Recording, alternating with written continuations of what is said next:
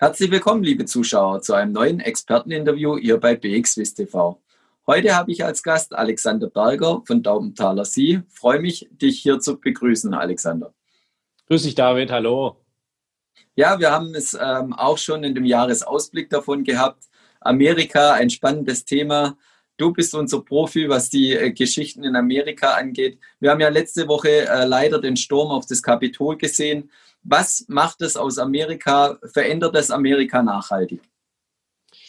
Also oberflächlich nicht, ja. Also natürlich ist es jetzt noch richtig präsent geworden, aber das, was wir dort äh, in den äh, ja gesehen haben, äh, diese Tragik auch, das hat sich natürlich aufgebaut. Die letzten zehn Jahre verstärkt dann die letzten vier Jahre durch Trump. Trump hat es natürlich aufgegriffen und das, was wir natürlich jetzt im Kapitol gesehen haben, war natürlich die Spitze von den äh, 75 Millionen Trump-Anhängern ist es natürlich nicht so, dass alle 75 Millionen jetzt äh, dorthin marschiert wären. Aber er hat natürlich durch seine Aussagen ganz klar natürlich diese Extremisten dazu gebracht, hier mal Radau zu machen. Und das werden wir auch die nächsten Jahre immer wieder auch sehen. Ähm, das gibt es natürlich auf beiden Seiten, diese Extremisten. Ähm, und Trump, äh, natürlich jetzt durch das, dass Twitter eigentlich auch abgeschalten ist, hat natürlich nicht mehr den Zugang, aber die werden dadurch nicht verschwinden.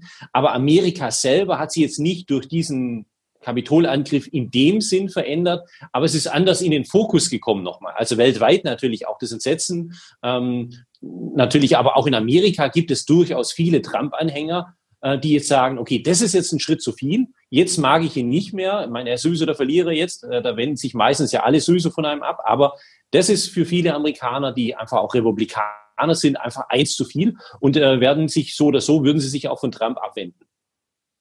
Und die Demokraten wollen ja jetzt auch noch auf der Ziellinie, wir haben äh, nicht mal mehr zwei Wochen bis zur Amtsübergabe, noch das Amtsenthebungsverfahren einleiten. Was steckt da genau dahinter? Gut, da ist eigentlich ein gewisses Kalkül dahinter, äh, weil eigentlich lohnt es sich ja nicht wirklich mehr. Wir haben nächsten Mittwoch haben wir letztlich äh, schon Biden als neuen US-Präsidenten. Aber nach aktueller rechtlicher Lage ist es so, man kann, die Demokraten können es jetzt, sage ich mal, angehen. Und auch wenn er dann nicht mehr Präsident wäre, würde dieses Verfahren weiterlaufen. Man kann ihn also danach noch sage ich mal, dann des, äh, des Amtes entheben. Das würde bedeuten, er kann eben kein öffentliches Amt mehr annehmen, also nicht mehr nochmal antreten. Das ist vielleicht das, was die Demokraten zum Hintergrund haben, die Angst, nicht, dass er, sage ich mal, in vier Jahren es nochmal versucht. Das wäre damit beendet.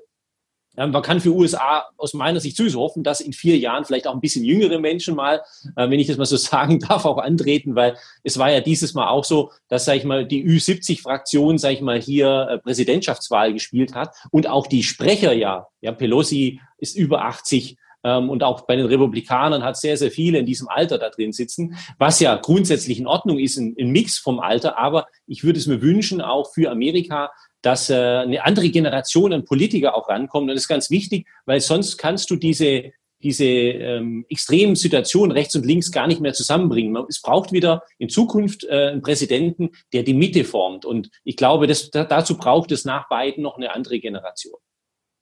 Und wenn wir uns jetzt noch die nächsten Tage äh, das kurzfristige Fenster anschauen wollen, nächste Woche findet die Krönungszeremonie statt. Rechnest du da mit ähnlichen Ausschreitungen und vielleicht ganz kurz noch einen äh, Ausblick, wie es die nächsten Tage, Woche weitergehen wird? Also ähnlich glaube ich nicht. Das Kapital, äh, Kapitol war, sage ich mal, nicht unbedingt sehr, sehr gut bewacht äh, an dem Tag. Äh, ich glaube schon, dass jetzt die Sicherheitsbehörden da kräftig aufstocken. Aber ich glaube, es gibt auf jeden Fall Störfaktoren. Ähm, da ist Trump natürlich schon auch in, in der Hinsicht natürlich auch mitverantwortlich, dass er, sage ich mal, das Ganze nochmal angeheizt hat. Und, sage ich mal, die, die Extremisten werden versuchen, das zu stören. Ich glaube aber nicht, dass wir ähnliche Bilder sehen werden. Also so Gottlob wird äh, auch, sage ich mal, hier die Nationalgarde in der Lage sein, sage ich mal, das zu selektieren. Wir wissen aber auch, wenn wir die Bilder von den, von den, von den äh, letzten Jahren auch sehen, es sind eigentlich sehr, sehr viele Menschen bei dieser Zeremonie, die es ja auch sehen möchten. Gut, die ersten 100 Reihen sind sehr, sehr selektiert. Und wenn es nach weiter nach hinten geht, ist es eigentlich bisher offen gewesen, ohne große Kontrolle. Ich glaube, das wird dieses Jahr nicht der Fall sein, sondern es wird jeder kontrolliert.